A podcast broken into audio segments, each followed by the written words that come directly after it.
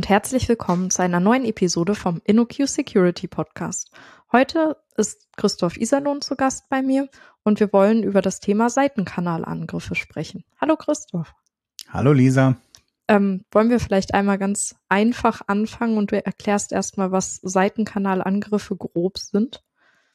Ja, ähm, Seitenkanalangriffe, das sind äh, Angriffe meistens auf kryptografische Verfahren, aber ähm, ähm, oder auch im Bereich Hardware, ähm, die man auch aber ähm, äh, ganz allgemein anwenden kann, auch im Web, ähm, werden wir später sehen, wo wir ein bestimmtes Verfahren oder einen Algorithmus angreifen, ne, zum Beispiel ein Verschlüsselungsverfahren, ähm, und dabei aber ähm, nicht das eigentliche Verfahren angreifen, sondern dessen Implementierung. Ne? Also das Verfahren ist sicher, kann man vielleicht auch mathematisch nachweisen, dass es ein sicheres Verfahren ist. Ähm, aber die Implementierung, ähm, also lässt dann äh, Angriffe zu. Ne? Das heißt, in der Theorie sicher, aber in der Praxis nicht.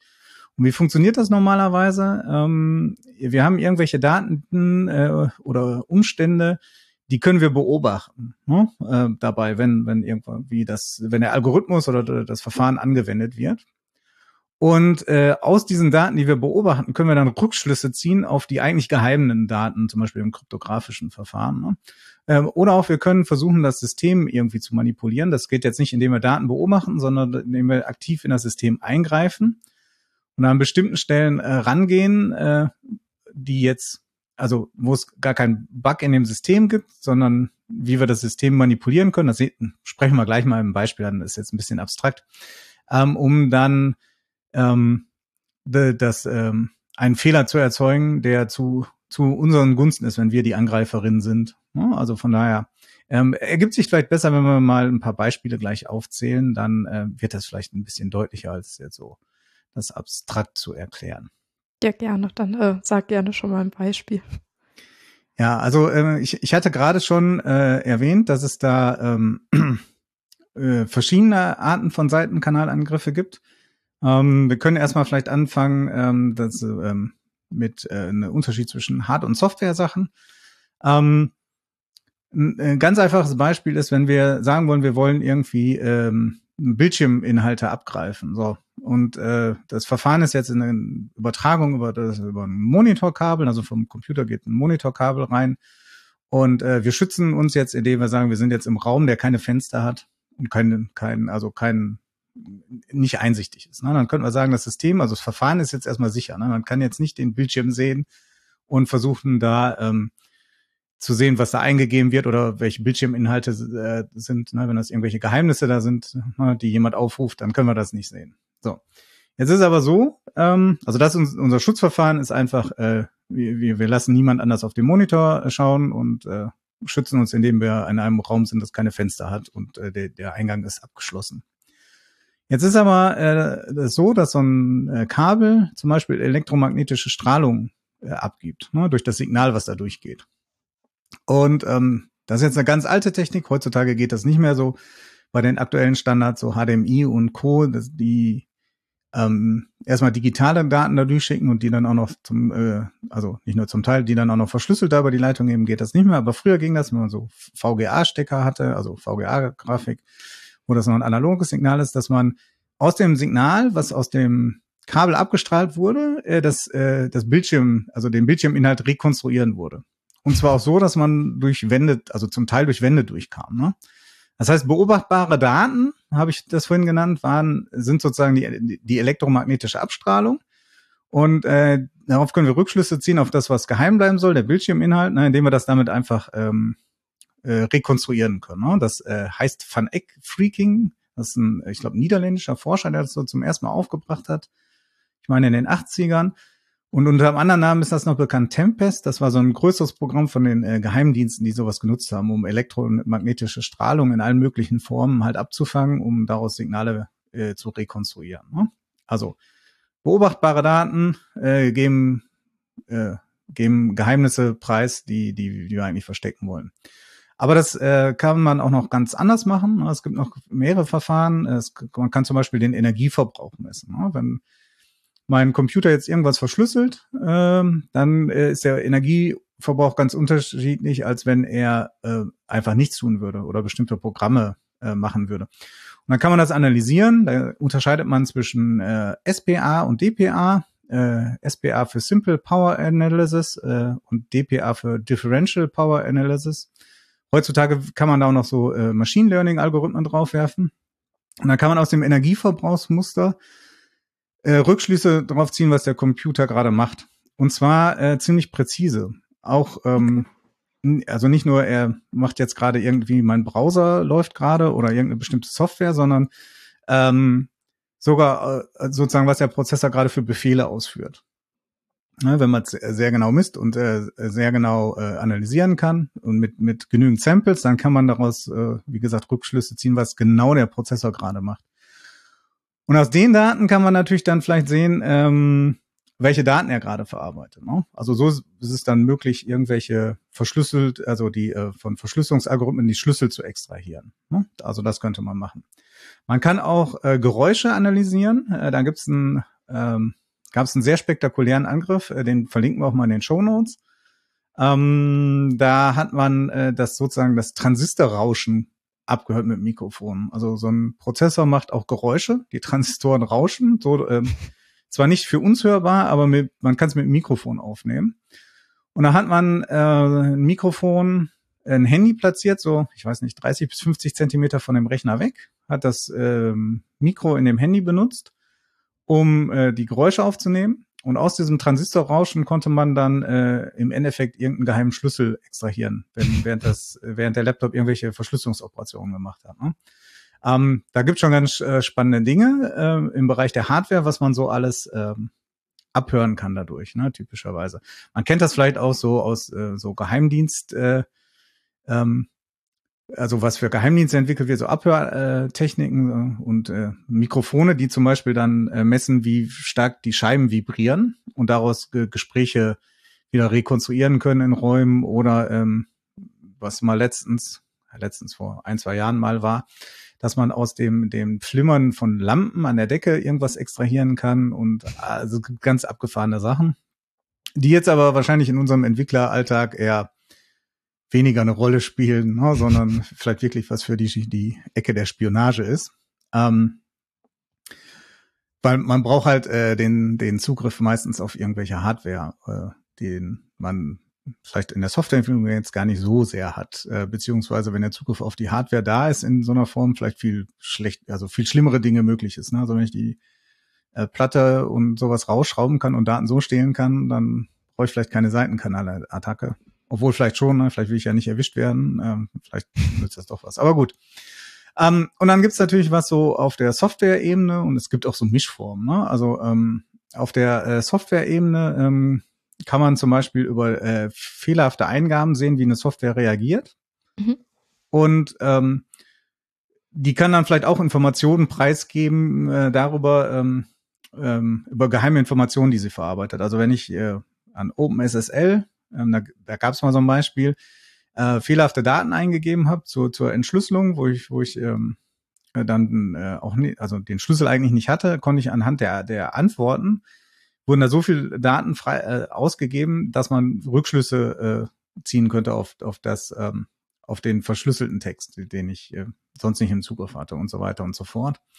Ähm, ja, was kann man noch machen? Man kann versuchen, irgendwelche Glitches zu erzeugen. Ähm, das ist äh, sowohl über Software als auch über Hardware möglich. Also, ähm, was heißt Glitches? Ähm, ich könnte zum Beispiel am äh, Prozessor irgendwie, also wenn ich den Rechner aufschraube, da irgendwie zusätzlichen Strom anlegen, also ganz einfach gesprochen. Und dann könnte der äh, Prozessor in einen Zustand kommen, dass der vielleicht ein paar Befehle überspringt oder woanders hinspringt, wo er nicht soll, also der normale Programmfluss äh, gestört ist. Oder ich könnte dem das Taktsignal verändern, dass er mal einen Befehl überspringt. Äh, und ähm, das kann man dann zum Beispiel ausnutzen. Also vorhin haben wir gesagt, man kann damit vielleicht Sachen abhören, aber man kann auch ähm, Sachen manipulieren.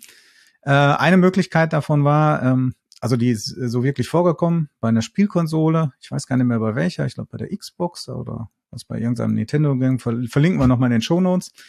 Dass wenn man da äh, an dem Prozessor entsprechend was angelegt hat, äh, ich glaube, da hat man den Takt manipuliert.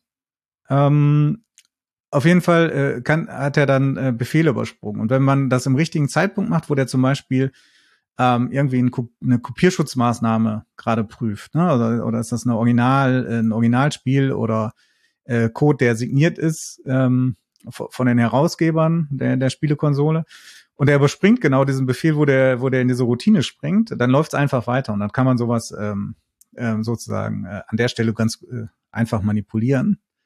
Ähm, und das geht auch zum Teil äh, auch komplett äh, softwaremäßig. Ne? Also man kann ähm, mit ähm, äh, Software induziert äh, kann man auch solche solche Glitches manchmal erzeugen. Ähm, vielleicht kommen wir da später nochmal zu den Beispielen, was so relativ spektakulär war. Und was typisch für äh, Software natürlich äh, ist, oder ganz typische für Software ist der äh, als Seitenkanalangriff ist, äh, sind äh, äh, Timing-Angriffe. Hm? Das heißt, ich messe halt die Zeit, wie lange irgendeine Berechnung dauert äh, und äh, kann darauf dann vielleicht äh, schließen auf irgendein Geheimnis, was da verarbeitet wird. Das ist ganz einfach. Wenn ich sage, bei der Verschlüsselung muss ich mit äh, riesig großen Zahlen umgehen, ne, die das dauert entsprechend lange und äh, wenn ich dann, und dann, weil es so viele Möglichkeiten an, an Zahlen gibt, von äh, 1 bis äh, 312 Zillionen, ähm, dann kann ich nicht alle äh, per Brute Force durchsuchen. Ne? Dann ist der Suchraum so groß, dass ich nicht alle möglichen Varianten durchgehen kann. Wenn ich aber durch die, durch, durch, die Messung des Timings herauskriegen kann, sozusagen, was ist die Range, dann kann ich den Suchraum extrem verkleinern und dann wäre es vielleicht möglich, dass ich einfach die, die übrig bleib, äh, bleiben, an Möglichkeiten einfach mal durchprobieren. Ne? Und äh, das ist in der Software ähm, dann auch möglich. Und ja, äh, mit, mit so, so einigen äh, Sachen, die in letzter Zeit aufgekommen sind an der Hardware, ähm, die kann man auch durch die Software äh, ausnutzen, soweit. Aber da kommen wir vielleicht gleich nochmal drauf, wie das so ist, so Stichwort Meltdown, Spectre und Co. Ähm, ich hätte zu dem Software-Initiated Fault Attacks eine Frage. Und zwar, was mir schon öfter mal aufgefallen ist da draußen in diesem Internet, ähm, wenn man eine fehlerhafte Eingabe macht, das muss jetzt nicht mal mutwillig sein, dann kriegt man ja auch ganz oft so Fehlermeldungs-IDs oder so und kriegt dann ja schon aus Versehen raus, auf welcher Datenbank Dinge laufen oder welche welche grundlegenden Frameworks verwendet werden. Zählt das auch schon als Seitenkanalangriff, weil man dann ja, also daraus kann man ja auch schon viele Rückschlüsse ziehen oder ist das zu weit hergeholt, das als Seitenkanalangriff zu zählen? Ja, das ist ähm, ne, ein bisschen eine Grauzone, ne, ob man das dazu zählt oder nicht. Ähm, was auf jeden Fall dazu gezählt wird, ist, wenn man äh, ganz einfaches Beispiel aus dem Web. Wenn ich mich äh, bei einer Seite anmelden will, äh, beziehungsweise einloggen will, ähm, dann gebe ich ein, typischerweise Nutzername und irgendein Passwort ein. So. Und dann, äh, wenn ich das, falsch gemacht hat, äh, gibt es ja verschiedene Möglichkeiten, wie man das zurückgemeldet wird. Ne? Man könnte sagen, so Nutzername ist falsch, Passwort ist falsch, oder was man fast immer bekommt, Nutzername oder Passwort ist falsch. Mhm. So. Die Idee ist jetzt, dass man sagt, äh, der Seitenkanal äh, die Information nicht da rausholen kann, ist, ähm, Ne, äh, existiert der Nutzer ja oder nein? Ne? Wenn es heißt, Passwort ist falsch, dann existiert wohl der Nutzer. Ne? Oder wenn Nutzername falsch ist, existiert er wohl nicht. Ähm, das würde man als Seitenkanalangriff sehen ähm, dabei, dass, ähm, dass da Informationen geleakt werden, äh, über die ich äh, über auf ein Geheimnis schließen kann. Das Geheimnis gibt es diesen Nutzer da. Muss man äh, jetzt ein bisschen differenzieren weil das äh, wird immer so leichtfertig gesagt, das stimmt aber nur halb. Ähm, wenn der Nutzername die E-Mail-Adresse ist ja, und äh, ich kann mich damit registrieren, so in irgendeinem, was weiß ich, Online-Shop oder irgendeinem öffentlichen Service, dann äh, kriege ich dieselbe Information ja raus, wenn ich mich äh, versuche zu registrieren. Ne? Ich könnte ja versuchen rauszukriegen, ist die Lisa jetzt bei Service XY, indem ich äh, sage, ich versuche mich einzuloggen und versuche die Information zu kriegen, ihr Username existiert nicht. Ne? Oder wenn man dann das macht, äh, dass man sagt, nee, äh, ich gebe nur die Information raus, Username oder Passwort falsch, dann weiß ich halt nicht, ne, ob äh, die Lisa jetzt diesen Service benutzt, aber dann mhm. kann ich mich ja nochmal anmelden. Und spätestens da äh, muss die richtige Information rausgegeben werden, weil dieser äh, Nutzername, wenn das die E-Mail-Adresse ist, die kann halt dann normalerweise nicht doppelt existieren, ne, weil da ist der Account schon da. Das heißt, bei so offenen Systemen ist diese Art oder dieser Tipp zu sagen, äh, gebt nicht raus, ob das jetzt der Nutzername oder Passwort falsch ist, äh, eigentlich kein wirksamen Schutz. Aber es kann ja auch so sein, dass man sich nicht öffentlich registrieren kann. irgendeine Firma äh, hat ein Intranet äh, oder ein Extranet zur Verfügung gestellt. Das kann man aus dem Web erreichen und da kriege ich eine Maske für den Login. Aber da kann ich mich jetzt nicht selber registrieren, sondern dieser User wird mir gestellt ne, von der Firma, der wird ja eingerichtet und dann, dann kann ich mich damit einloggen. Dann wird diese Information halt nicht noch woanders geleakt und das heißt, da muss ich auf jeden Fall dann äh, sagen, äh, äh, Nutzername oder Passwort falsch, mhm. damit ich keine Informationen liege. Also muss man ein bisschen differenzieren. Ähm, schadet jetzt auch nichts, wenn man das immer rausgibt äh, oder äh, also äh, nicht immer, sondern nie rausgibt, was jetzt genau falsch war.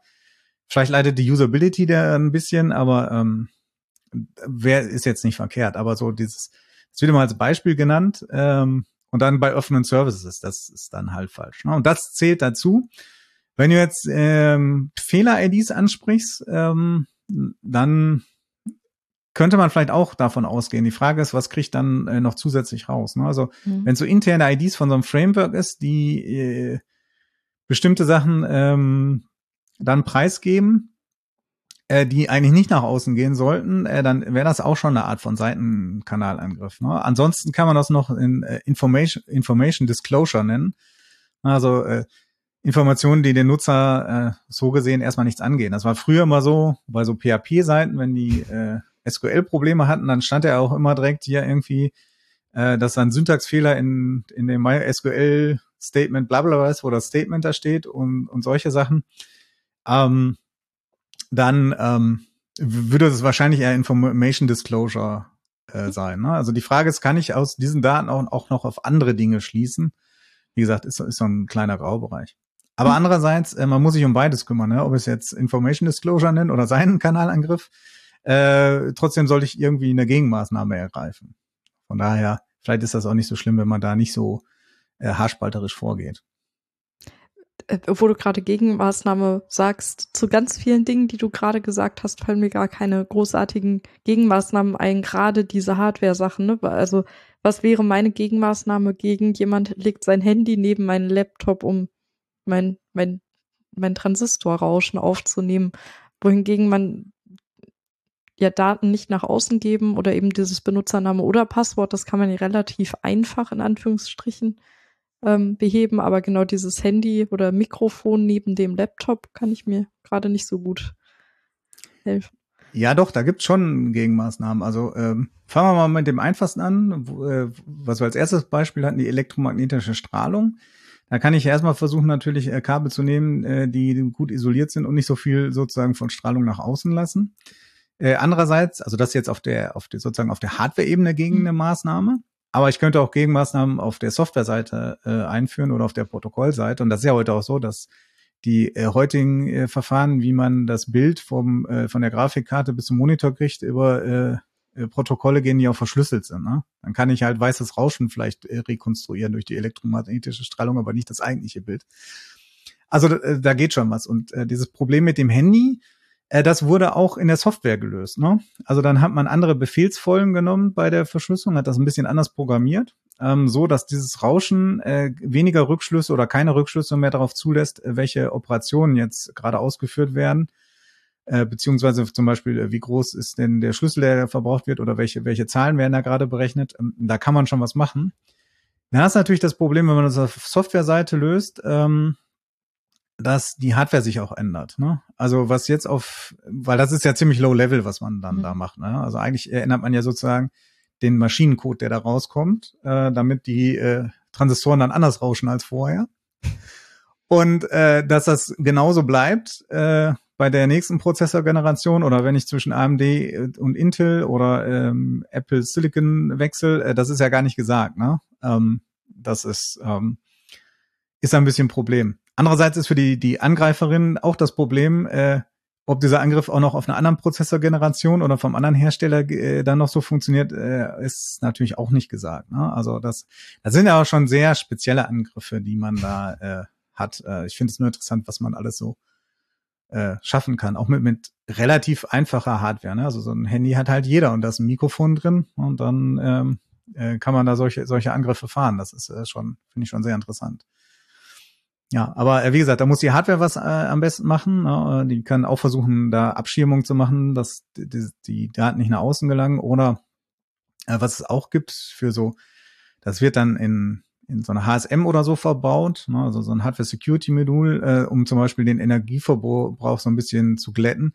Werden da zusätzliche Elemente verbaut, die so ein äh, sozusagen Rauschen in den Energieverbrauch äh, ein, einspeisen, dass das nicht mehr so klar ist. Ne? Da, da gibt es auch Möglichkeiten. Aber ähm, ja, also wir sollten uns vielleicht eher darum kümmern, was wir in der Software alles so machen können oder was auch schiefgehen kann, anstatt äh, an der Hardware zu basteln. Von daher. Ich habe bei meinem Mac auch immer das äh, Gefühl, da kann man keinen Geräuschangriff machen, weil der tönt immer so laut, das kann gar nicht gehen. Aber gut. ähm, eine Frage jetzt noch, das äh, geht auch auf Software.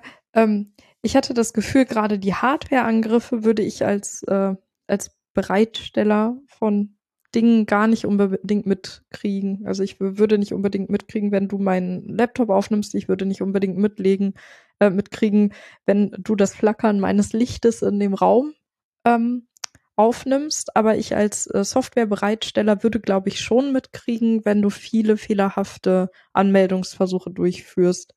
Ähm, ist es nur so ein Gefühl, dass man so Software-Seitenkanalangriffe eher mitbekommen würde als Hardware-Seitenkanalangriff oder ist das ein fehlerhaftes Gefühl? Ähm, ich keine Ahnung, ob man das so pauschal sagen kann. Ähm, da sollte man, also es gibt so eine äh, bestimmte Aus, Ausprägung und Dimensionen, in denen man das so kategorisiert. Also es gibt einmal die Sache invasiv, nicht invasiv und dann aktiv und passiv. Ne? Und äh, also invasiv heißt, äh, wenn ich da zum Beispiel so ein, so ein Glitch einführen muss, weil ich das Taktsignal des Prozessors ändere, da muss ich da irgendwie an den Prozessor ran und da irgendwie was, äh, eine Leitung anlegen und da ein Signal drüber senden. Oder es gibt auch welche, also wenn ich, wenn ich, wenn ich ähm, ja, über, über ähm, es gibt äh, Angriffe, die, die die Hitze des Prozessors messen, also so, ein, so eine Wärmebildaufnahme machen und so eine Heatmap erstellen und dann sehen gerade, welche Bereiche des Prozessors gerade wärmer sind. Dann kann man auch Rückschlüsse ziehen, was der gerade macht, ne? weil mhm. wenn bestimmte Funktionseinheiten gerade nicht so arbeiten, sind die kühler. Äh, dann muss ich irgendwie den Kühler entfernen und dann eine Kamera machen. Ne? Das äh, beide Sachen, die äh, relativ klar ist, dass sie in, invasiv sind. Ne? Während die nicht invasiven halt so, äh, das ist, wo ich sagen kann, äh, ich äh, lege jetzt das äh, Handy daneben äh, und, und muss nichts beeinflussen. Äh, und das muss man nochmal abgrenzen von äh, aktiv und passiv. Ne? Also passiv ist das, was du gerade gesagt hast. Ne? Äh, ich merke davon nichts. Also passiv ist, äh, wenn, wenn ich nur das Rauschen aufnehme äh, von außen, äh, dann merkst du nicht. Wenn ich ähm, Anmeldeversuche mache, ein anderes Beispiel, dann ist das natürlich aktiv. Ne? Und wenn ich dann viel ausprobiere, dann wird man so einen Brute Force Angriff, äh, um, um rauszufinden, welche Nutzer da sind, also so eine User Enumeration wird man das nennen. Äh, das wird man dann äh, vielleicht merken oder auch bei anderen Angriffen, die dann aktiv äh, ablaufen, so ein Rawhammer, also wo der Speicher beeinflusst wird über die Software, indem man ganz schnell immer Sachen äh, liest im, im, im Speicher und ähm, dann, äh, wenn man das äh, immer wieder macht, äh, dann äh, kann man bei, bei so äh, Speicherbausteinen das elektromagnetische Feld verändern, dann kann man so ein Bitflip erzeugen. Äh, sowas könnte man vielleicht dann äh, merken. Ne? Ähm, Während andere aktive Angriffe, ähm, so Meltdown und Spectre, die dann irgendwie äh, ähm, andere äh, Teile des Prozessors abhören können, vielleicht auch gar nicht merkt. Ne? Also nehmen wir an, du bist in der Cloud äh, auf einer VM, äh, also einer virtuellen Maschine. Und äh, da merkst du halt nicht, dass die Nachbarvirtuelle Maschine versucht gerade den Prozessor abzuhören, obwohl die da sehr aktiv ist. Das kannst du dann auch nicht merken. Also deshalb, mhm. also es ist schwierig, das pauschal zu sagen, äh, ob, ob man das merkt oder nicht. Ne? Wie gesagt, da muss man gucken. Äh, also invasiv äh, merkt man vielleicht auch nicht. Ne? Also wenn ich im Rechenzentrum äh, meine Rechner habe, dann habe ich da wahrscheinlich keine Webcam drin und beobachte die die ganze Zeit. Und wenn da sich dann jemand zu schaffen macht, ähm, und das ist invasiv, aber passiv, kann auch sein, dass ich das nicht bemerke. Ne? Also das ist ist nicht einfach pauschal zu, zu sagen, äh, merkt man oder merkt man nicht. Ne? Egal welche Dimension da ist. Man muss dann halt gucken, wie ist die Kombination dazwischen. Ne? Ähm, du hattest jetzt schon ganz, ganz, ganz, ganz oft Meltdown und Spectre gesagt. Äh, ich glaube, es wäre ein guter Zeitpunkt, einmal darauf einzugehen. Willst du noch einmal kurz diese beiden äh, Lücken oder Angriffe ähm, beschreiben, bevor du da tiefer drauf eingehst? Ähm, gerne.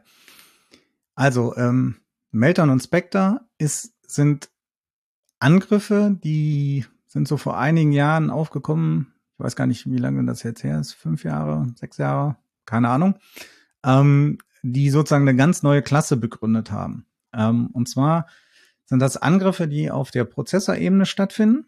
Ähm, und äh, das waren so die ersten beiden, die wurden, wurden beschrieben. Und äh, vorher war so, äh, auf der Ebene war das immer so eine Blackbox, was die Prozessoren so machen. Und äh, dann haben sich halt Leute, die äh, ganz viel äh, Grips haben, damit ein bisschen beschäftigt und haben da solche Lücken gefunden, die, also theoretisch hat, äh, war das schon vorher bekannt, dass sowas gehen könnte, ne? aber es war nicht irgendwie klar, dass man das irgendwie praktisch umsetzen könnte. Und die haben es dann geschafft und äh, da kam noch eine ganze Reihe äh, an, an Lücken nach, die, die auf denselben Prinzipien äh, fußen. Und was ist jetzt das Prinzip? Ähm, das ist so, dass moderne Prozessoren, also Prozessoren sollen immer schneller werden. Ne? Wir wollen immer schnellere Rechner, äh, weil Office wird immer schlimmer äh, und schwerer, also muss mein Rechner schneller werden. Ähm, und unsere Services werden immer schneller äh, oder verbrauchen immer mehr Ressourcen. Äh, also muss ich jetzt äh, anstatt 10 Kilobyte JavaScript in meinem Browser 5 Megabyte verbauen, also brauche ich einen schnellen Prozessor. So. Ähm, dann gibt es verschiedene Möglichkeiten, das schneller zu machen. Ähm, einmal könnte ich äh, den, den Takt hochsetzen. Ne? Also ich weiß nicht, vor 20, 30 Jahren war der Takt irgendwie bei 100 äh, Hertz und äh, der wurde dann immer äh, 100 Megahertz. Ähm, beziehungsweise der, der erste Prozessor, den ich so kannte vom C64, hatte dann äh, hatte ein Megahertz, glaube ich, oder was Kilohertz? Ja, ein Megahertz. Und äh, jetzt sind wir irgendwie im Gigahertz-Bereich, äh, ne? und das heißt, äh, der Takt ist schneller, das heißt, mehr Befehle können äh, in einer Sekunde ausgeführt werden. Ähm, so, aber da sind die Grenzen erreicht. Seit ein paar Jahren werden die, die Taktraten kaum schneller, weil das gibt dann Probleme, weil desto höher der Takt, desto mehr äh, Hitze wird erzeugt, dann kann man die nicht vernünftig kühlen und so weiter und so fort. Ja, das funktioniert dann nicht. Ne? Ähm, dann versucht man den äh, IPC hochzusetzen, also Instruction per Clock Cycle, also pro Takt. Äh, also man könnte jetzt ganz einfach sagen, ein, so ein Rechenbefehl kostet fünf Taktzyklen, bis der abgearbeitet ist. Und dann kann man versuchen halt sozusagen ähm, äh, das hochzubringen, dass man pro Taktzyklus mehr macht, indem entweder die Befehle kürzer werden, ne, also dass sie vielleicht nur noch einen Taktzyklus verbrauchen, aber wenn sie alle nur noch einen verbrauchen, dann geht's dann auch nicht mehr schneller. Ähm, und dann muss man halt versuchen, äh, dass die mehrere Befehle auf einmal machen, ne? dass sozusagen äh, mehrere Befehle gleichzeitig bearbeitet werden. Ne? Also man kann dann sozusagen die nächsten zehn Befehle erstmal reinladen, das ist dann äh, und dekodieren und dann gleichzeitig bearbeiten. Das ist dann die sogenannte Pipeline, die ist dann, was weiß ich, äh, zehn Stufen lang. Und äh, in jeder Stufe passiert eine Kleinigkeit. Äh, die erste dekodiert das, die zweite führt das aus und so weiter und so fort, bis am Ende das äh, rauskommt. Und dann kann man das versuchen, damit zu parallelisieren, indem man zum Beispiel sagt, äh, wir haben jetzt äh, einen Befehl, der addiert zwei ähm, Integer-Zahlen, also äh, äh, was weiß ich, eins plus zwei macht der. Und der andere macht zwei äh, Gleitkommazahlen, also 2,0 plus äh, 1,3. So. Ähm, und der Prozessor hat eine Funktionseinheit für diese äh, Gleitkommazahlen und eine für die Integer, um die, die irgendwie zu addieren oder multiplizieren. Und das könnte man ja gleichzeitig ausführen. Er könnte ja beide Funktionseinheiten gleichzeitig benutzen. Ne? Dann werden die parallel ausgeführt. Äh, das nennt man dann auch äh, Out-of-Order-Execution. Also nicht jeder Befehl wird äh, nacheinander gemacht, sondern Befehle, die gleichzeitig ausgeführt werden können, äh, die, also die keine Abhängigkeit haben, äh, werden dann äh, gleichzeitig ausgeführt. So. Und dann kann man halt diese Pipeline ziemlich voll machen und den Prozessor gut auslasten. Wenn jetzt aber, ähm, das heißt, äh, ich führe immer viele Schritte auf einmal aus. Und das Problem ist, was kommt jetzt, was passiert jetzt, wenn ein, ein Sprung kommt? Ne? Also äh, wir haben im Programm haben wir eine if-Bedingung, if das heißt, ich führe entweder jetzt den Programmteil A oder B aus. Ne? Also was in dem if-Block steht oder was in dem else-Block steht. Da muss der Prozessor sich ja auch auf der untersten Ebene entscheiden, äh, was führe ich jetzt aus. Ne? Und er könnte jetzt warten, bis das Ergebnis feststeht, damit diese if-Bedingung äh, genommen werden kann. Ne? Das heißt aber, in der Zeit ist die Pipeline leer. Er kann ja nicht weiterarbeiten und schon mal weitere Befehle ausführen, weil er erst warten muss, bis das Ergebnis da ist. Und das ist schlecht. Eigentlich will man das verhindern. Deshalb haben irgendwann die Prozessorhersteller angefangen zu sagen, wir führen das mal spekulativ aus. Ne? Wir nehmen jetzt, wir sagen, wahrscheinlich wird äh, der Teil in dem if-Block kommen. Dann führen wir den aus und äh, wenn das nicht der Fall ist, dann verwerfen wir das alles und führen dann B nochmal aus. Und das heißt, immer wenn ich einen Treffer habe bei dieser Vorhersage, welche Seite denn genommen wird, das ist die sogenannte Branch Prediction, ähm, dann behalte ich meine Geschwindigkeit bei. Dann habe ich nicht so einen Stopp, wo ich erstmal auf das Ergebnis warten muss. Ähm, so. Und äh, das Problem ist jetzt, ähm, bei diesem Aufräumen äh, kann es sein, dass so Sachen übrig bleiben, weil das ist sehr teuer. Ne? Also ich kann sagen, ich habe irgendwelche Speicheradressen geladen äh, oder sonst was gemacht und die, die füllen jetzt den Cache auf. So, und der Cache wird aber nicht verworfen, sondern es wird einfach weitergearbeitet, weil für den anderen Teil spielt das keine Rolle, was jetzt im Cache steht, sondern das beeinflusst ja sozusagen nur die Ausführungsgeschwindigkeit des anderen Teils. Da wird es dann halt ein bisschen langsamer, weil die falschen Daten im Cache sind. Ähm, aber sonst passiert nichts. Ne? Also eigentlich ist das Verfahren safe für die Korrektheit der Programmausführung. Ne? Der führt immer noch das Programm korrekt aus. So, und da ist jetzt aber ein Problem, ähm, dass man diese Mechanismen, dass da solche Reste übrig bleiben kann, äh, ausnutzen kann, äh, um zum Beispiel den gesamten Speicher auszulesen. Ne? Also bei diesem Spectre ist das so, ähm, dass ich versuche, diesen äh, diesen Teil, der voraussagt, welche, welcher Branch denn jetzt genommen wird, äh, auszutricksen. Das heißt, ich mache irgendwie eine Schleife und mache da immer was äh, ganz Bestimmtes drin, dass immer wieder die, die Schleife ausgeführt wird. Ne? Oder eine bestimmte if-Bedingung in der Schleife. Und dann trainiert man diesen Branch-Predictor darauf, zu sagen, okay, ich nehme jetzt Teil A. So. Und ähm, dann wird das immer genommen, also spekulativ ausgeführt, und dann macht man in dieser spekulativen Ausführung äh, macht man dann äh, einen Zugriff auf Speicher, den man eigentlich nicht zugreifen dürfte, ne? der vielleicht von einem anderen Prozess ist. So. Und äh, dann wird der Speicher in den Cache geladen und es gibt normalerweise, wenn das ausgeführt wird, gibt es eine Speicherschutzverletzung und so, und dann gibt es einen Fehler in dem Programm. Aber in dieser spekulativen Ausführung sind wir ja noch gar nicht an der Stelle. Der macht das ja schon mal in der Zukunft. Deshalb gibt es diese Speicherschutzverletzung noch nicht. Das heißt, er liest das ein, liest das in den Cache und dann haben wir das in den Cache geladen. Ähm, aber in dem Fall geht der Branch dann äh, nicht dort rein, sondern den anderen Weg. Das heißt, wir haben den Cache jetzt mit Daten befüllt, die wir eigentlich nicht lesen sollten. Und dann können wir gucken, dass wir diese Daten wieder aus dem Cache irgendwie extrahieren können. Man kann die nicht direkt zugreifen, aber man kann zum Beispiel über äh, über das Timing rauskriegen, welche Daten jetzt im Cache sind, ne? ob der Zugriff langsam oder äh, schnell war. Und dann kann ich halt äh, Daten auslesen. Ne? Und äh, so ist es da gelungen, den ähm, äh, zum Beispiel den, den, den, den gesamten Speicher auszulesen. Das heißt, wenn ich von anderen Prozessen Speicher auslesen kann, äh, könnten da ja auch Geheimnisse drin sein. Ne? Also wenn mein Browser Speicher ausliest äh, von, äh, von anderen Programmen, äh, von meinem Passwortmanager, der gerade den Safe geöffnet hat, äh, dann ist das natürlich schlecht. Ne? Also dann komme ich auf eine Webseite, die liefert mir JavaScript aus, die meinen Speicher ausliest und dann lesen die halt meinen mein, mein Passwortmanager aus, der gerade geöffnet ist, weil ich den gerade im, im, Browser äh, mein Passwort vorher eingegeben hatte für eine andere Seite oder so. Und das liegt dann entschlüsselt im Speicher. Oder, wo wir da vorhin sagen, äh, äh, bei waren, ähm, äh, wo man das merkt oder nicht. Du bist jetzt in der Cloud mit deinem äh, Service, hast eine virtuelle Maschine meine virtuelle Maschine, die auf dem gleichen Rechner ist, versucht jetzt den Speicher deiner auszulesen. Und wenn du da SSL-Verbindungen oder so hast, dann liegt da ja auch geheimes Schlüsselmaterial. Und äh, das könnte ich dann versuchen auszulesen. Ohne dass du das merkst, weil wie gesagt, das siehst du dann ja nicht. Und wie gesagt, Melter und Spectre waren die ersten, kam eine ganze Reihe danach, die alle aber auf diesem Prinzip äh, beruhen, dass man irgendwie spekulativ was ausführt. Ähm, und dann äh, in, in dieser spekulativen Ausführung auf Speicherbereiche zugreift äh, oder Speicher oder Register zugreift, die man sonst nicht sehen würde. Ne? Und ähm, ja, dieser Meltdown war so, dass man das gar nicht über den Cache gemacht hat, sondern da hat man einfach, ähm, weil mehrere Befehle gleichzeitig äh, da war, hat man äh, Sachen in ein Register geladen in den Prozessor. Und das war aber nicht erlaubt, aber wie gesagt, da waren mehrere Befehle gleichzeitig sozusagen. Ähm, die gleichzeitig in Bearbeitung waren und dann konnte man das aus diesem Register schon auslesen. Und Spectre beruht darauf, dass man so ein Caching ausliest. Ähm, und wie gesagt, da kamen noch ganz viele nach und auch aktuell sind wieder welche. Also das ist so ein Problem, was äh, dauerhaft irgendwie da ist. Also wo immer wieder neue Sachen gefunden werden, ähm, äh, begleitet uns das bis heute, obwohl der, das Grundprinzip jetzt schon ein paar Jahre alt ist. Und wie werden diese Sachen dann behoben? Also das ist jetzt gerade nicht mehr das akute Problem, vermute ich, mit dem Spectre und Meltdown, sondern dann eher die neuen. Aber was, äh, was wird getan, damit das nicht mehr auftritt?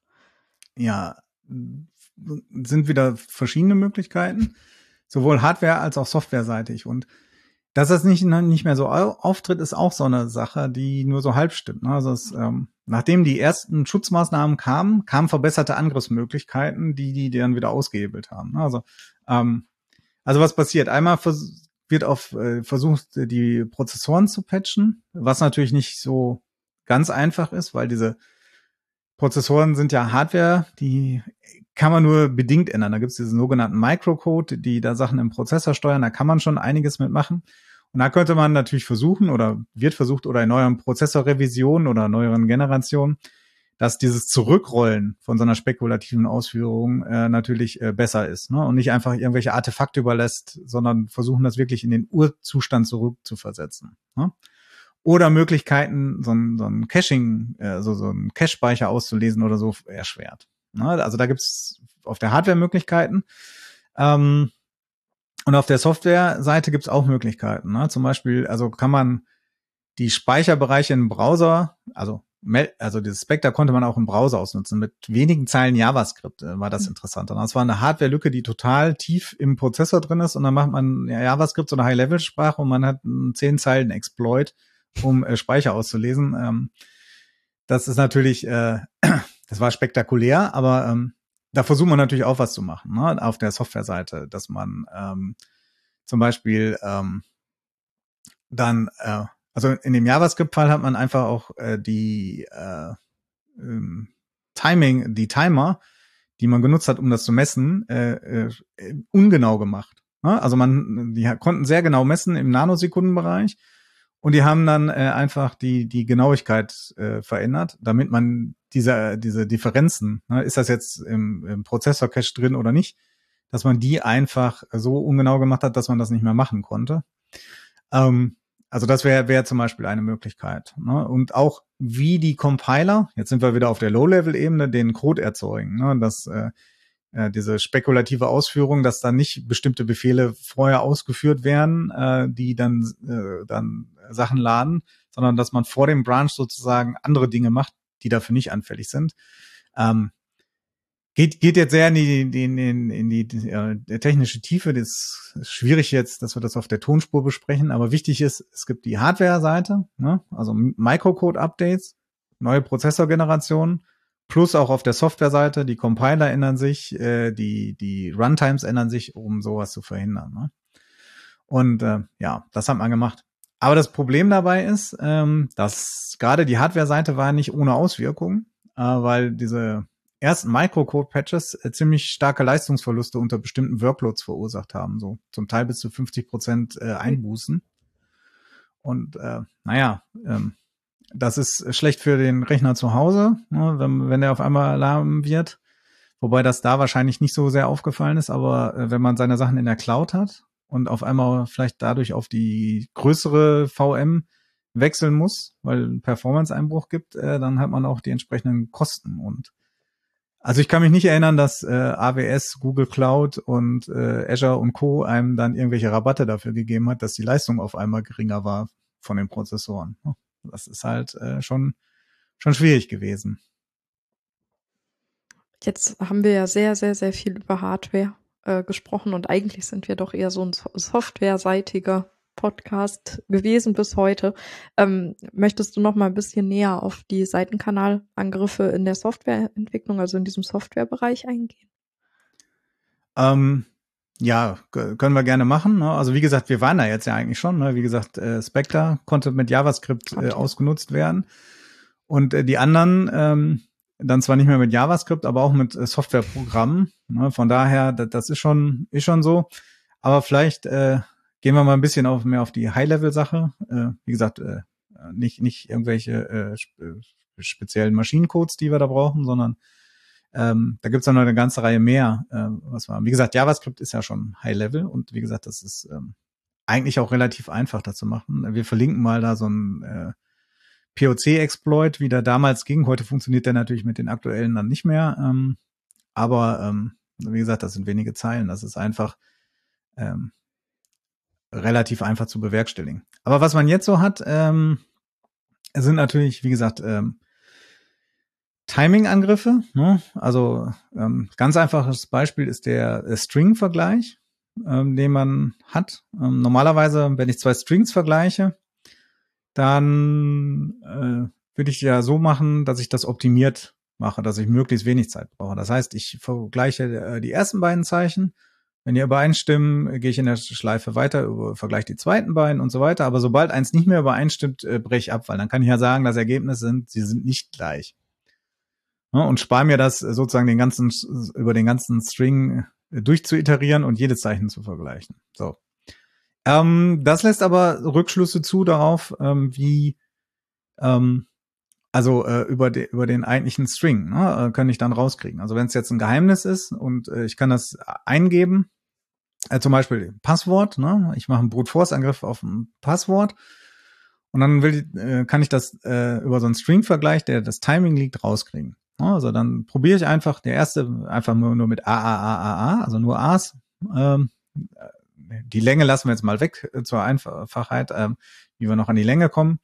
So, und äh, jetzt gucke ich äh, und äh, irgendwie nach fünf Nanosekunden kriege ich das zurück oder wird nach fünf Millisekunden komm, bekomme ich die Antwort, nee, war falsch, war falsch. Ne? Und dann, also gehe ich rauf, probiere ich erste Buchstabe B. Ne? Geht wieder äh, fünf Millisekunden. Und dann komme ich irgendwann, was weiß ich, zum G. Und G ist auf einmal zehn Millisekunden. Ne? Das heißt, der, der erste Vergleich äh, war in Ordnung. Ich springe jetzt wohl zum zweiten. Und dann kann ich den Suchraum total äh, äh, klein machen dadurch ne, indem, indem ich nicht mehr Brute Force alle Möglichkeiten durchgehen muss, sondern sozusagen für äh, jeden Buchstaben, was weiß ich, wenn wir jetzt die in Groß- und Kleinschreibung und ein paar Ziffern noch und Sonderzeichen zur Verfügung haben, habe ich für jeden Buchstaben vielleicht, was weiß ich, 70 Möglichkeiten, also 70 Versuche, um einen Buchstaben zu raten. Äh, und dann ist das vielleicht äh, 20 äh, Zeilen lang. Dann sind das nicht viele Versuche, um da dran zu kommen, ne? um, um das zu machen. Also müsste ich den String-Vergleich so machen, dass er immer gleich viel Zeit kostet. Indem ich zum Beispiel immer sage, ich mache alle, ich vergleiche alle Zeichen, äh, ohne dass ich äh, darauf also versuche, äh, vorzeitig abzubrechen. Ne? Also es ist ein gegenteiliges Ziel, was ich sonst habe, äh, Performance zu programmieren, sondern da will ich sozusagen einen Vergleich in konstanter Zeit haben, nennt man das. So, äh, fürs Passwort ist das natürlich Unsinn, ne? weil Passwörter speichern wir nicht im Klartext und vergleichen die im Klartext, ähm, sondern die äh, speichern wir äh, natürlich gehasht. Äh, wir hatten da mal eine Folge drüber, vielleicht verlinken wir die dann auch. Und äh, das heißt, äh, da wird das erst gehasht und jede kleine Änderung an dem, an dem Ursprung macht ja eine große Änderung in dem Hash, das ist der Lawineneffekt. Und das heißt, da kann ich keine Rückschlüsse drüber äh, bekommen, ob das jetzt gleich ist oder nicht. Aber es gibt andere Geheimnisse, die man vergleichen muss, die im Klartext äh, vorliegen. Ne? Also was weiß ich, ein Verschlüsselungskey, der symmetrisch ist oder sowas, äh, da brauche ich das. Ähm, oder API-Keys oder sonstiges. Äh, also es gibt Sachen, die muss ich dann schon im Klartext vorliegen haben, ne? im Gegensatz zu Passwörtern und muss dann auch da vergleichen. Und dann wäre es schlecht, wenn ich da irgendwie äh, durch Timing Informationen liege. Äh, und das sollte man nicht machen.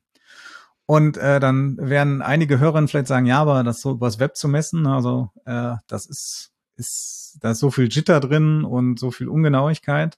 Das stimmt erstmal, wenn man das so, so primitiv macht, äh, wie ich das jetzt so gesagt habe, aber wenn man genügend äh, Statistik darauf anwendet und genügend Messung macht, äh, gibt's das schon. Da gibt's so ein Paper, ähm, das ähm, äh, wann ist das rausgekommen? Ich weiß nicht, 2010 oder so. Das verlinken wir auch mal. Ähm, was sehr interessant war, das ist äh, ähm, hat gezeigt, dass auch solche äh, äh, Timing-Angriffe übers Web, äh, übers Web äh, okay sind. Das heißt, Remote Timing Attacks are practical. Das ist von zwei äh, äh, ähm, Leuten von der Stanford University gemacht. Einer ist auch ein Krypto, äh, Kryptologe oder Kryptograph.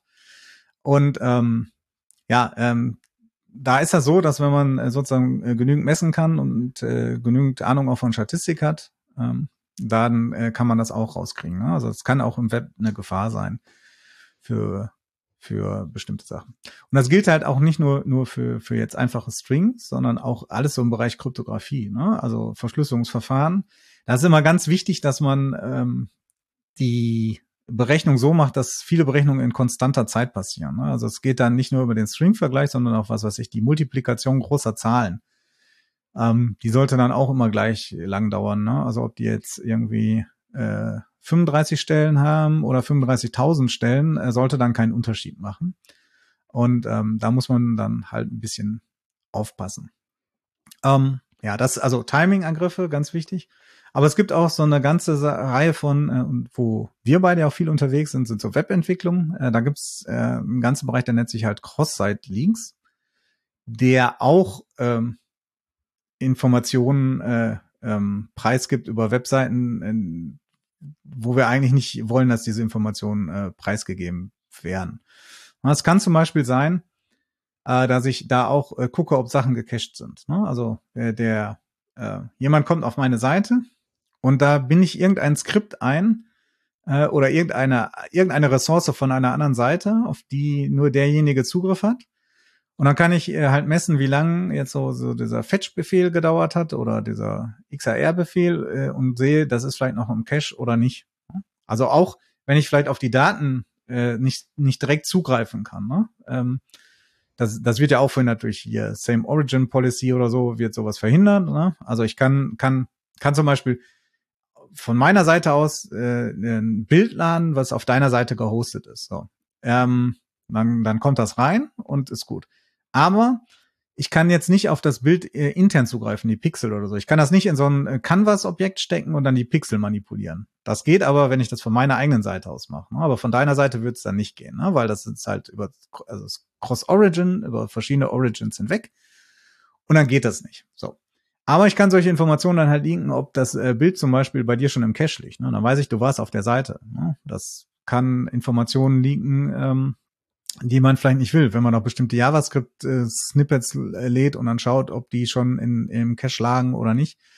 Ähm, da gibt's auch eine Seite, die heißt irgendwie äh, Cross-Sites Leaks oder so. Die verlinken wir auch nochmal. Da sind so eine ganze Reihe aufgeführt, über was man das, äh, ähm, genau, Cross-Site Leaks Dev, ähm, wo, wo Informationen geleakt werden äh, über die man da was machen kann. Ne? Also eine, eine be berühmte Sache, äh, die man vielleicht schon mal gehört hat und die auch einfach zu erklären ist, ist, dass ich äh, schauen kann, auf welchen Seiten du warst. Indem ich dir jetzt eine Seite schicke, klick mal auf den Link ne? und ähm, dann ja, habe ich, hab ich da ganz viele Seiten verlegt. Was weiß ich, äh, Twitter, Facebook, bla bla bla, äh, ne, äh, ähm, äh, die, die Bombenbauanleitung.de und sowas. Ähm, und wenn so ein Link, das kennt man ja, wenn man darauf draufgeklickt hat, hat das eine andere Farbe. So. Und das ist so eine CSS-Eigenschaft, die ich dann äh, zum Beispiel abrufen kann. Per JavaScript kann ich gucken, wie, welche äh, Farbe ist denn da jetzt berechnet worden. Und dann kann ich daraus schließen, du warst schon mal auf der Seite oder nicht. Ja? Weil der Link ist dann anders farblich hinterlegt. Das geht jetzt nicht mehr. Das haben die Browserhersteller abgeklemmt, dass man diese, diesen Unterschied noch erkennen kann. Aber das war mal eine Möglichkeit, um so deine Browser-History auszulesen. Oder es können auch ID-Attribute äh, genutzt werden, die linken. Also ich könnte mit äh, eine, eine Seite als iframe einbinden ne? und in diesem ähm, ähm, in dem Link äh, zu der, also, ne, also in dem, in dem Source-Attribut zu der iframe dann direkt so ein Anchor-Tag nehmen und gucken, ob das dahin scrollt. Und dann verliert bei mir die Seite den Fokus. Ne? Dann kann ich äh, auf dieses Event reagieren. Dann weiß ich, ob bestimmte Seiten Elemente äh, enthalten und sowas. Ähm, da gibt's alle möglichen Sachen, um, um da ähm, Informationen zu leaken ähm, dabei. Meistens kommt jetzt nicht so ein wahnwitziger Angriff da, dabei raus, aber es gab schon einige, ähm, die dann auch schon äh, nicht so gut waren. Zum Beispiel konnte man mit einem Angriff über, über so ein, so ein Caching, über so ein gucken, ob so ein bestimmtes Skript gecached ist, äh, User bei Twitter de-anonymisieren. Ja, und ähm, das war dann halt nicht so gut. Ist jetzt auch schon längst behoben, aber gibt eine ganze Reihe sozusagen die, die, die Sachen, die der Browser liegt. Ähm, deshalb hat man auch diese ganzen äh, Header und Policies dafür eingeführt, äh, um, um dagegen äh, zu steuern. Das ist einmal die Seite auf dem Client, die angegriffen werden kann auf der Softwareseite und das, also von dem, was wir ausliefern. Und wie gesagt, die andere Seite ist auf im Rechenzentrum, wo wir unsere Sachen hosten, äh, die auch angegriffen werden können, wenn wir da Ressourcen teilen, was ja typisch in der Cloud ist. Christoph, bei all den Sachen, die wichtigste Frage ist doch, hat die Wahl der Programmiersprache einen Einfluss darauf, wie gut oder schlecht man Seitenkanalangriff ausführen kann? Ähm, auf jeden Fall hat das äh, Auswirkungen darauf. Leider gibt es überhaupt keine gute Programmiersprache dafür. ähm, weil, ähm, also das Problem ist, äh, wenn wir jetzt äh, sagen, also das eine sind ja so logische Sachen, ne? so im Web, was ich, welche, welche Fehlermeldung gebe ich zum Beispiel zurück oder äh, sowas. Ne? Das ist, kann ich ja in der Software, egal in welcher Programmiersprache, auf der logischen Ebene lösen. Aber so diese Low-Level-Sachen, wo es um Timings geht, ähm, dann wird schwierig. Ne? Und da sind alle höheren Programmiersprachen eigentlich raus, weil da habe ich überhaupt keinen Einfluss darauf, äh, äh, wie das Timing aussieht. Ne? Also wenn wir uns Java angucken, äh, da geht das durch einen Compiler, der erstmal aus dem Java-Quelltext Java-Bytecode erzeugt. So, und dieser, also da werden schon Optimierungen vorgenommen, die das Timing vielleicht verändern können. Also das Problem ist auch, wenn ich jetzt sage, ähm, nehmen wir mal, wir sind bei dem Beispiel dieses String-Vergleichs, äh, wir haben irgendeine Schleife und wir haben den super schlauen Compiler, der könnte das ja wegoptimieren, wenn er erkennt, äh, dass das äh, sozusagen semantisch äquivalent ist. Ich meine, das macht der Java-Compiler jetzt nicht, der ist eigentlich ziemlich doof also der, der Quelltext in Java Bytecode äh, verwandelt. Da gibt es wenig Optimierung. Aber das könnte man sich vorstellen und wäre auch noch von der, von der Sprachspezifikation gedeckt. Ne? Wenn das semantisch gleich ist, wäre das okay. Dann kommt der zweite Schritt, wird ausgeführt, dann kommt der JIT-Compiler da und der macht dann Maschinencode draus. Da haben wir überhaupt keinen Überblick mehr daraus, was für Maschinencode der erzeugt äh, und welche Timings der verrät. Ne? Also ähm, da sind wir dann komplett blind. Und dann, äh, wenn wir es noch weiter treiben, äh, das wird von einem Prozessor ausgeführt, der ja, wie wir jetzt so gesehen haben, auch Optimierung ausführt, um irgendwelche Sachen schneller auszuführen.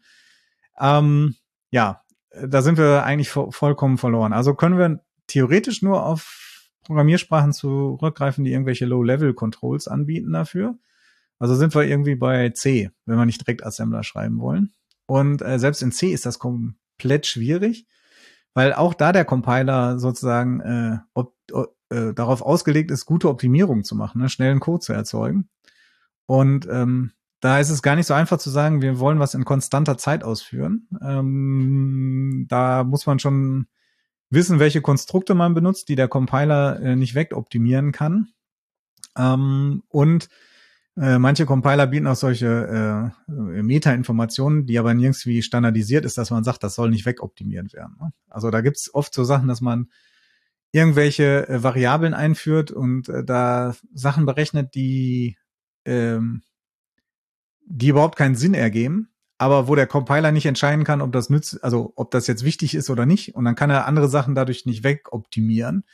Ähm, das ist äh, schwierig. Und das ist nicht nur schwierig in Sachen Timing, auch in Sachen, äh, wie schütze ich meinen Speicher. Also nehmen wir mal an, äh, wir haben jetzt irgendwie das Passwort bekommen, äh, haben das verglichen äh, und sagen, ist okay, äh, du, der User darf sich einloggen oder ist eingeloggt, dann wollen wir das Passwort ja wieder loswerden. Ne? Das hatten wir jetzt im Klartext übermittelt bekommen, also wollen wir es wieder loswerden.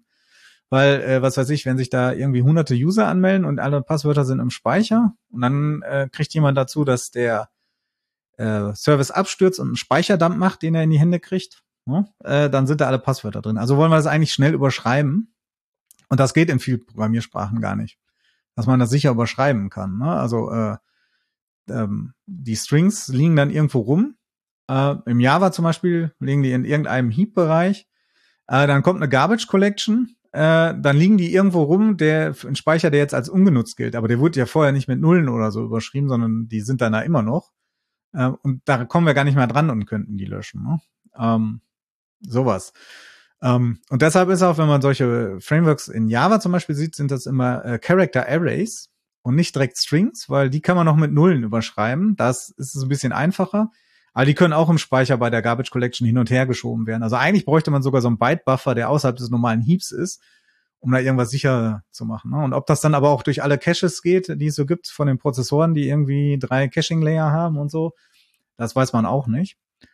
Und es äh, gab mal vor, ist auch schon ein paar Jahre so ein Artikel, dass man, wie schwer das selbst in C ist, wo man so Low-Level-Control hat, wie schwer es da einen Speicherbereich sicher mit Nullen zu überschreiben. Ähm, und dass es eigentlich damals unmöglich war. Und dann hat die Standardbibliothek, also die libc, dann irgendeine Funktion dafür gekriegt, die dann sicherstellt, dass man irgendwas äh, auch überschreiben kann. Ähm, ohne dass irgendein Compiler das wegoptimieren könnte oder irgendwas so passiert, also wo man sich dann hundertprozentig sicher sein kann. Und ja, das ist, ist das Problem.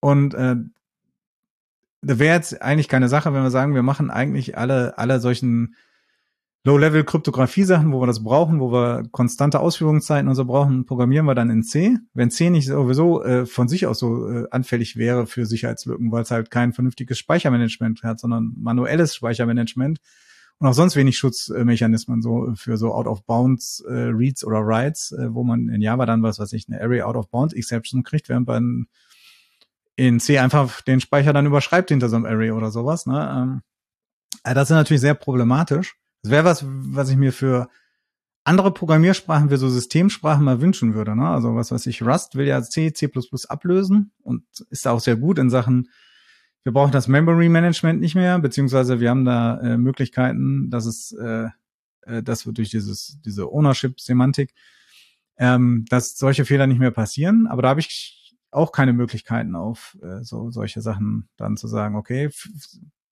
für dieses hier zum Beispiel in konstanter Zeit durch oder hier bitte sicher den Speicher überschreiben, äh, das geht leider nicht. Aber gut. Und dann, da müssen wir jetzt erstmal mit leben. Äh, äh, geht halt nicht, ne? Ist auch immer die Frage, inwieweit so ein Angriff dann äh, ähm, auch ähm, wahrscheinlich ist. Ne? Also wenn wir jetzt sagen, so ein Speicherdump äh, könnte man vielleicht vernachlässigen. Ähm, Ne? Obwohl, wir haben gesehen, hier Meltdown, Spectre und Co. Speicher auslesen geht. Ne? Also vielleicht, vielleicht brauche ich noch nicht mal einen Speicherdump wegen Fehler, sondern die, äh, v, die nette VM nebenan hört einem die ganze Zeit ab, ohne dass man das merkt. Ähm, ja, habe ich leider auch keine Lösung für. Äh, ich glaube, Programmiersprachen wäre nochmal ein Thema, das, äh, dem sollten wir uns nochmal in einer extra Folge widmen, über die Sicherheitseigenschaften, die die so haben, oder die Unsicherheitseigenschaften, die die so mitbringen. Das ah, ist ein sehr weites Feld. Finde ich eine gute Idee. Ich schreibe mir das direkt mal auf, dass wir es nicht vergessen. Ähm, Christoph, ich habe eigentlich gar keine Frage mehr zu dem Thema Seitenkanalangriffe. Aber ich würde dich, glaube ich, bitten um ein schönes Schlusswort, weil du jetzt so frustrierende Sachen am Ende gesagt hast. Und es wäre schöner, wenn man was Nettes im Kopf behält. Ja, das, also so schlimm ist es jetzt ja nur auch nicht. Ne? Also wie gesagt, ja, diese ganzen äh, Hardware-Sachen, äh, die überlassen wir dann mal den äh, Spionen ne, und nicht unserem Service. Ähm, bei den Sachen, die so Spectre, Meltdown und Co., also spekulative Ausführungen, ähm, das ist so ein äh, ja, äh, Hase-Igel, ne, äh, Rennen. Äh, äh, du hattest mir ja noch vorher noch mal so eine Meldung geschickt, wo jetzt äh, Patch Day von AMD und Intel wo in den AMD, aktuellen AMD-Prozessoren ja auch wieder solche äh, Lücken aufgetaucht sind. Ne? Also da muss man immer äh, hinterher sein äh, dabei. Ähm, aber immerhin, äh, da, da passiert ja was. Ne? Also die, die, das nehmen die Prozessorhersteller ja nicht auf die leichte Schulter, sondern liefern auch immer was. Ähm, von daher sollte das gehen und äh, äh auf der Softwareseite, also so äh, Stream-Vergleich, das kriegen wir noch hin. Und bei dem was wir im Web machen, diese Cross-Site-Leaks, äh, die so auf der Logikebene sind, äh, da können wir auch was tun. Also von daher ist nicht alles verloren. Und äh, Kryptographie wollen wir alle nicht selber machen. Da machen wir die Augen zu, das machen andere für uns. Äh, da brauchen wir uns über konstante Ausführungen dann keine Sorgen machen. Sondern äh, wir setzen die richtigen HTTP-Header. Übrigens auch nochmal vielleicht eine Folge, die wir machen sollen, wie man sie mit den HTTP-Headern schützt schützt. Ne? Da gibt's ja auch welche, die gerade so für Meltdown und Spectre eigentlich äh, erfunden wurden. Ähm, um, um verhindern, dass irgendwelche Ressourcen von woanders geladen werden, die, die vielleicht so einen Spectre-Angriff machen können. Also äh, auf der Ebene, wo wir sind, unterwegs sind, äh, da geht was und woanders machen wir einfach die Augen zu. Weil es auch kein tolles Schlusswort, um, um die also Stimmung besser. zu heben, aber gut. Schon besser als eben. Eben war man ja ganz traurig. Okay. Ja, äh, Christoph, vielen, vielen Dank. Das war ein spannendes Thema. Ja, vor allen Dingen auch äh, lustig. Also ich habe nie darüber gedacht, wie man Monitor äh, Kabel abhören könnte oder so. Von daher fand ich das ziemlich interessant. Ähm, genau, vielen Dank, dass du da warst. Vielen Dank an euch da draußen, die ihr zugehört habt. Wir hoffen natürlich, dass es euch auch gefallen hat und dass es, äh, dass ihr es auch spannend und interessant fandet. Ähm, Wenn es euch gefallen hat oder ihr irgendwelche Fragen habt, Feedback oder was auch immer, könnt ihr uns gerne eine Mail schreiben an die E-Mail-Adresse security-podcast@innoq.com. Die werden wir auf jeden Fall in den Show Notes verlinken, wie auch viele, viele andere Dinge, die Christoph auch eben genannt hat. Ja, und wir äh, wünschen euch eine schöne Zeit und sagen bis zum nächsten Mal. Ciao. Hallo ihr und Überraschung, da sind wir wieder. Und zwar haben wir beide, also Christoph und ich, die Folge aufgenommen, haben uns gedacht, okay, Seitenkanalangriffe, da passiert vielleicht erstmal nichts, aber dann sind doch noch Dinge passiert und die wollen wir euch natürlich nicht vorenthalten, weil die sehr spannend sind. Ähm, Christoph, was ist denn in den letzten Wochen passiert? Ja, hallo nochmal Lisa. Ne? Äh, kaum hat man es aufgenommen und geht's in die Postproduktion. Dann kommen direkt zwei neue Seitenkanalangriffe raus, die auch beide sehr spannend sind. Äh, beide so in, im Bereich der Hardware wie äh, Meltdown und Spectre. Ähm, bei dem ersten haben wir noch gedacht, ja, äh, gut, haben wir Pech gehabt, zwei Tage später, irgendwie nach der Aufnahme. Und noch ein paar Tage später kommt noch einer raus. Ähm, ja, haben wir gesagt, das, das müssen wir jetzt nochmal ergänzen. Deshalb gibt's hier nochmal ein kleines äh, äh, Add-on sozusagen an dem Podcast über die aktuellen Entwicklungen. Eigentlich hatten wir auch gedacht, äh, Seitenkanalangriffe sind nicht so das aktuellste Thema, aber da wurden wir leider von der Realität überholt. Ja, so schnell kann es gehen. Was ist denn der erste Angriff, der passiert ist? Ja, der erste hat den schönen Namen äh, Pac-Man. Ähm, man muss ja mal tolle Namen äh, haben seit Heartbleed. Ähm, da äh, handelt es sich um einen Angriff auf äh, die Apple M1 CPU, ne, also die, die neue Prozessor äh, von, von Apple, beziehungsweise jetzt ist ja auch gerade die zweite Generation äh, angekündigt. Ähm, aber ob der äh, jetzt auch in dem zweiten, ob da was gefixt wurde, weiß man noch nicht. Und äh, generell ähm, hat man das jetzt erstmal auf so einem M1 erstmal gezeigt, so als Proof of Concept. Äh, aber diese Funktionalität, die da angegriffen ist, äh, die besteht eigentlich auch in jedem ARM-Prozessor. Also jedem ARM-Prozessor, der, der etwas neuer ist. Das heißt, das könnte auch noch sich ein bisschen ausweiten. Ähm, warum heißt das jetzt Pac-Man?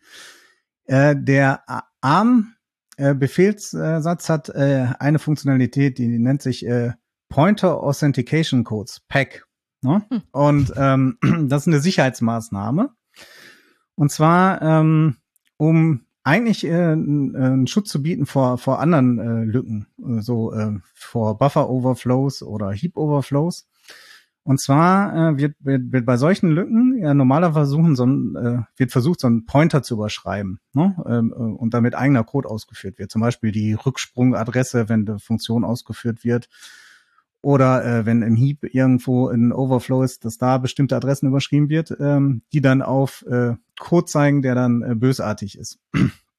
so, und äh, damit das verhindert äh, wird, gibt's verschiedene Maßnahmen, äh, so und eine davon, die jetzt arm umgesetzt sind, sind solche Pointer Authentication Codes. Sie haben sich gedacht, ähm, so ein Pointer, äh, den ähm, sichern wir jetzt mal ab, indem wir dann äh, Authentication Code drauf tun. Ähm, das sind eigentlich sind die viel länger. Äh, ne? Also wir hatten das mal in der Krypto-Folge über HMAX zum Beispiel geredet.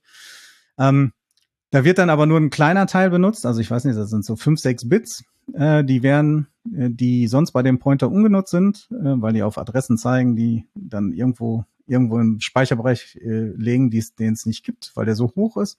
Und die benutzt man dann anderweitig, um so einen Authentication-Code zu machen. Dazu kommt dann noch so ein äh, prozessspezifisches Geheimnis und noch, noch, noch vielleicht ein äh, zweiter, ähm, ähm, ein zweites Argument, äh, die da verarbeitet werden und dann kommt das da dran. Und äh, bevor jetzt ein Pointer wieder aufgelöst wird, äh, also es gibt eine, eine Funktion, mit dem ich so einen äh, Authentication-Code erstelle, also sozusagen so, so eine Art, äh, naja, nicht signiert, aber äh, integritätsgeschützter Pointer. Und mit einer anderen Instruktion kann ich das dann auflösen. Und äh, wenn, wenn dann die äh, Geheimnisse nicht übereinstimmen, äh, die der Angreifer natürlich nicht kennen kann, dann äh, wird eine Ausnahmesituation erzeugt. So. Das ist erstmal der grundlegende Schutz. So, und was hat man jetzt bei Pac-Man gemacht? Äh, da hat man sich, äh, hat man ausgenutzt, äh, ähnlich wie bei diesen anderen äh, Angriffen auf die Hardware, dass man äh, eine spekulative äh, Ausführung des Codes haben kann. Und ähm, damit äh, versucht man dann den, diesen ähm, Authentication Code zu erraten. Und da das nur so ein paar Bits sind, sind gar nicht so viele Versuche nötig. Ähm, und dann äh, äh, macht man das so, dass äh, der äh, bei dieser spekulativen Ausführung des Codes äh, wird versucht, diesen Pointer auszulesen. Und dann kann man über, über einen anderen Kanal kann man sehen, dass äh, äh das erfolgreich war. Ne? Ähm, also über über wieder so ein, so ein Side-Channel, dass sich die Timings ändern, wenn, wenn das wirklich gel gelesen wurde. Aber äh, da das nur spekulativ ausgeführt würde, wird das ja alles zurückgerollt und diese Ausnahmebedingung, die ja eigentlich zutreffen müsste, wenn, wenn dieser Authentication Code falsch ist, äh, der, der wird dann nicht getriggert. Und dann kann man das ausprobieren. Und äh, man hat das auch gezeigt. Also gibt so ein äh, Proof of Concept äh, dabei. Äh, und ähm, das heißt, man hat diese sicher, diesen Sicherheitsmechanismus hat man damit ausgehebelt. Und für den M1 selber gibt's jetzt auch keinen Fix. Ne? Also äh, das ist wieder relativ lange Zeit vergangen, ähm, seit das entdeckt wurde, weil Apple dann erstmal lange darüber schauen musste. Wie gesagt, so Hardware ist ja nicht so einfach zu fixen. Und äh, dafür gibt's jetzt aber im Moment keinen Fix. Und ob das jetzt beim M2 behoben wird, ähm, weiß man noch nicht. Und es wird wahrscheinlich auch in vielen anderen ARM-Prozessoren noch äh, drin schlummern, weil die auch so einen äh, Mechanismus benutzen. Aber andererseits ist es nicht ganz so schlimm, weil das äh, betrifft jetzt ja erstmal nur einen Sicherheitsmechanismus, äh, der jetzt ausgehebelt ist, der ähm, also andere Angriffe verhindern soll. Ne? Also das ist sozusagen äh, das, der, der, der, der doppelte Boden, ne, den man da hat. Und einer davon ist jetzt kaputt, aber es ist nicht ganz so schlimm in den Auswirkungen. Aber trotzdem äh, sehr interessante, sehr interessanter Angriff, den man da geschafft hat. Du, du hast gerade gesagt, es gibt keinen Fix oder noch keinen Fix. Denkst du, das Ganze könnte sich irgendwie patchen lassen? Oder ist das da nicht möglich? Also ich, ich kann das nicht einschätzen. Also dazu habe ich von Hardware äh, zu wenig Ahnung, wie man das so vernünftig patchen äh, kann, aber äh, es wird halt geschrieben, dass es dafür wohl kein Patch geben wird. Ne? Mhm. Also von daher, wenn wenn das schon von den Autoren in Absprache so mit Apple gesagt wird, dann wird es wohl keinen geben. Ne? Also vielleicht dann in neueren Prozessorgenerationen, aber die haben auch so einen langen Vorlauf. Also ich glaube nicht, dass der M2 äh, davon jetzt äh, äh, also dass der auch betroffen ist und äh, keinen Schutz dagegen hat, weil die haben unglaublich lange Vorlaufzeiten, solche Designs, äh, und da später das noch zu ändern. Ähm, äh, dazu glaube ich, ist das dann auch zu neu. Ne? Also vielleicht so dann beim, wenn es mal ein M3 gibt oder so, wird man vielleicht was getan haben. Äh, keine Ahnung. Vielleicht muss ARM auch was tun, ne? von, von von dem äh, Prozessordesign her, ne, also von dem Be Befehlssatzdesign, ähm, das weiß ich nicht. Äh, jetzt, jetzt müssen wir erstmal damit leben. Aber wie gesagt, ist nicht ganz so schlimm. Es hebelt nur eine zusätzliche Sicherheitsmaßnahme auf. Wenn man, also wenn man gar keinen Buffer-Overflow oder Heap-Overflow oder so hat, dann kann man das auch nicht ausnutzen. Von daher nicht ganz so schlimm. Äh, der andere Angriff, der bekannt geworden ist, äh, den sehe ich doch äh, deutlich, deutlich äh, in seinen Auswirkungen deutlich schlimmer. Mhm. Der, der andere Angriff hat so ein extrem coolen Namen, weil wir da uns schon von Heartbleed reden. Können wir jetzt auch von Herzbleed reden? Habe ich gerade gelesen. Was verbirgt sich denn hinter Herzbleed? Ja, äh, hinter Herzbleed äh, verbirgt sich erstmal wieder natürlich ein cooler Name und ein tolles Logo.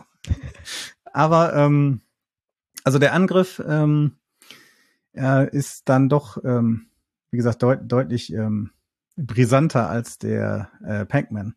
Ja, worum geht's denn da? Ähm, also da hat man ähm, herausgefunden, dass ähm, die CPU-Frequenz ähm, ganz unterschiedlich sein kann, je nachdem, was man berechnet. Warum ist das so? Also verschiedene Befehle in dem Prozessor, ähm, die erzeugen unterschiedlichen ähm, Energieverbrauch. Ne? Das hatten wir ja auch in der unserer bisherigen Aufnahme schon mal angesprochen, dass es darauf Angriffe gibt. Und jetzt ist aber so, dass der Energieverbrauch von deinem Prozessor halt äh, auch ähm, entsprechend die, die äh, Wärmeerzeugung beeinflusst. Ne? Desto mehr Energie verbraucht wird, desto mehr Wärme erzeugt der Prozessor. Und was wird gemacht, wenn die heutzutage die Prozessoren zu warm werden? Dann werden die etwas runtergetaktet. Äh, beziehungsweise eigentlich gibt's, es ist ja umgekehrt, es gibt so einen Boost-Modus. Das heißt, solange es noch kalt genug ist, läuft er mit höheren Frequenzen. So. Und äh, an diesen Änderungen der Frequenzen ändert sich die Laufzeit vom Algorithmus. Und äh, man kann jetzt sogar zurückrechnen damit, also in diesem Angriff, äh, sozusagen, welche Befehle da so alles ausgeführt werden und welche Art von Befehlen. Ne? Weil manche Befehle halt mehr Hits erzeugen äh, und dann äh, vielleicht die äh, Frequenz so kleiner wird und äh, der Algorithmus länger dauert. Ja, also Sie haben hier auf Ihrer Homepage haben Sie äh, das ein, relativ einfach beschri äh, beschrieben. Ne? Ähm, Sie sagen Sie halt äh, 2022 plus 23.823 ähm, ähm, wird anders sein von der Wärmeentwicklung und von der Power Consumption wie 2022 plus 24.436. Ne? Also einfach die Addition von verschiedenen großen Zahlen ähm, hat darauf Auswirkungen. So, ähm, und was ist jetzt das Tolle daran? Darauf kann man dann einen Timing-Angriff äh, mhm. ähm, ausführen. Ne? Also wenn der Prozessor langsamer rechnet, weil er zu warm ist, ne, dann dauert die Gesamtberechnung halt länger. Und sie haben das vorgeführt, äh, indem sie so ein ähm, Key Encapsulation ähm, Algorithmus äh, geknackt haben. Äh, der heißt Psych, ähm, S-I-K-E. Ich weiß gar nicht, ob er Psych ausgesprochen wird oder nicht. Ähm, das ist äh, ein Algorithmus, der äh, ist gerade sozusagen noch in der, was heißt gerade, der ist schon seit zehn Jahren oder so, glaube ich, in der Entwicklung. Ähm, der ist dafür da, dass man äh, Schlüssel auch noch, also kryptografische Schlüssel auch noch austauschen kann, wenn äh, es Quantencomputer gibt. Ne? Also da sind ja also RSA und äh, elliptische Kurven. Ähm, die kann man mit Quantencomputer knacken, wenn sie dann mal in ausreichender Größe da sind. Und um dafür gerüstet sein, wird schon seit langem daran geforscht, dass man sozusagen Post-Quantum-Kryptographie äh, hat, also Verfahren, die dagegen resistent sind. Und das ist so ein Verfahren, um Schlüssel auszutauschen. Ne? Und das hat man äh, damit äh, geknackt. Also konnte man den Schlüssel extrahieren dabei.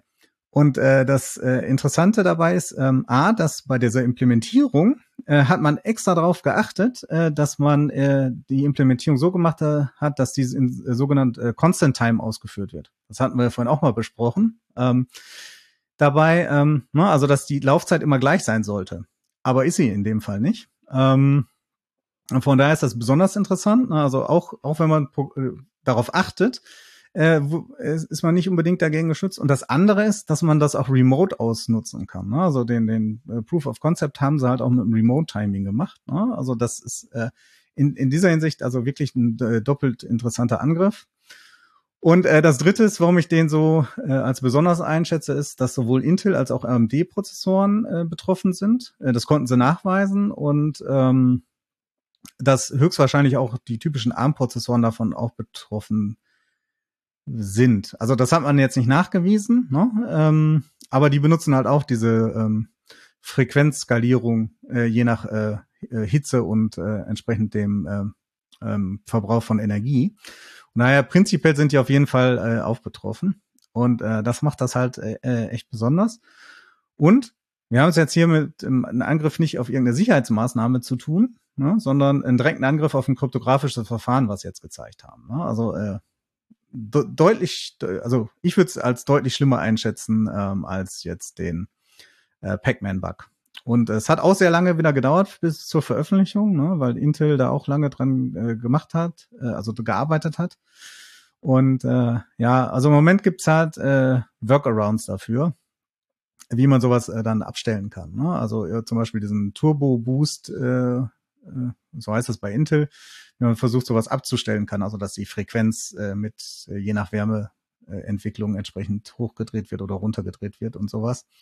Ähm, und auch wie man sich softwaretechnisch dagegen schützen kann, indem man halt äh, versucht, dieses Constant Time so zu implementieren, dass man sozusagen auch Constant Power hat, ne? also dass man auch gleich viel verbraucht. Aber das ist alles äh, nicht so einfach. Ne? Also da muss man schon sehr aufpassen, ähm, bei der Implementierung. Und das andere Problem ist, wenn da mal neuere Prozessorarchitekturen rauskommen, heißt das ja nicht mehr, dass es dann auf einmal doch wieder Constant Time oder Constant Power vor allem ist, ne? weil man nicht mhm. weiß, ob die Befehle dann auf einmal nicht vielleicht doch wieder mehr Energie verbrauchen oder vielleicht weniger. Ne? Also das ist schon, das wird mal äh, ganz schön tricky werden. Bin gespannt, äh, was da so passieren wird in näherer Zukunft. Da, da ist auch jetzt erst der äh, der Bug quasi oder die, dieser Angriff bekannt geworden und da gibt es wahrscheinlich noch keine Äußerung von den Herstellern, wie sich, wie, wie sie planen zu agieren oder ob sie da überhaupt agieren können, oder? Ähm, ja, also bis jetzt ist das noch nicht bekannt. Ähm, also Intel und AMD haben wohl gesagt, dass sie erstmal keine Microcode-Patches erstmal planen, wie sie es so bei Melter und Spectre getan haben.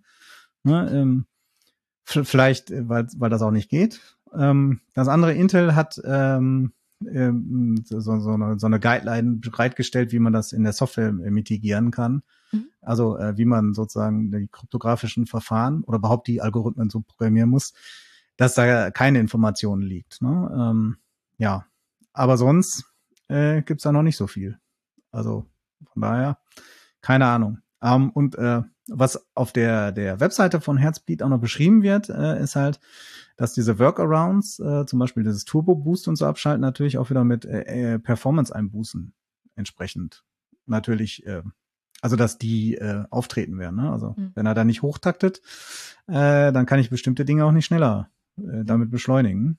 Ja, sind wir in der Falle. Ne? Hatten wir bei Meltdown schon gesehen und Spectre, dass es da für diese ganzen Workarounds und so äh, einen ordentlichen Performance-Einbruch gibt und äh, da stehen wir jetzt wieder vor. Ne? Und sind natürlich auch wieder dieselben Systeme betroffen. Ne? Sowas, was ich in der Cloud betreibe, wo dann andere Leute vielleicht auch noch auf denselben VMs äh, oder so unterwegs sind. Naja, mal gucken. Ja, andererseits, äh, es gibt jetzt noch keinen keinen Angriff auf ein äh, etabliertes Verfahren. Ne? Also auf äh, irgendwie RSA oder sowas. Äh, sondern auf einen Algorithmus, der natürlich noch gar nicht äh, groß in, in, in, in, der, in der Verbreitung ist, sondern mehr in der Forschung. Hm. Aber man weiß ja, das geht immer schnell sowas, solche Weiterentwicklung von solchen äh, Angriffen. Ja. ja Schauen wir mal. Ist aber wichtig, glaube ich, dass wir das noch mit aufgenommen haben. Ähm, dabei jetzt sonst äh, würde sich so anhören, als wäre der Podcast irgendwie nicht so äh, am Herz der Zeit. Schön noch das Herz untergebracht. Ja. Ähm, ja, auf jeden Fall spannend und ich finde es auch gut, dass wir jetzt den Zusatz noch aufgenommen haben. Ähm, ich hoffe, ihr da draußen findet es auch gut und richtig, dass wir jetzt noch diese kleine Zusatzabteilung äh, quasi dazugenommen haben. Wir hoffen auch, dass euch dieser zweite Teil noch gut gefallen hat. Und äh, die ganzen Feedback-Mechanismen treffen natürlich auch für diesen Teil zu. Wir hoffen, euch hat's gefallen und wir sagen jetzt hoffentlich bis zum nächsten Mal und nicht bis zum nächsten Seitenkanalangriff. Ähm, ja, bis bald. Tschüss. Ciao.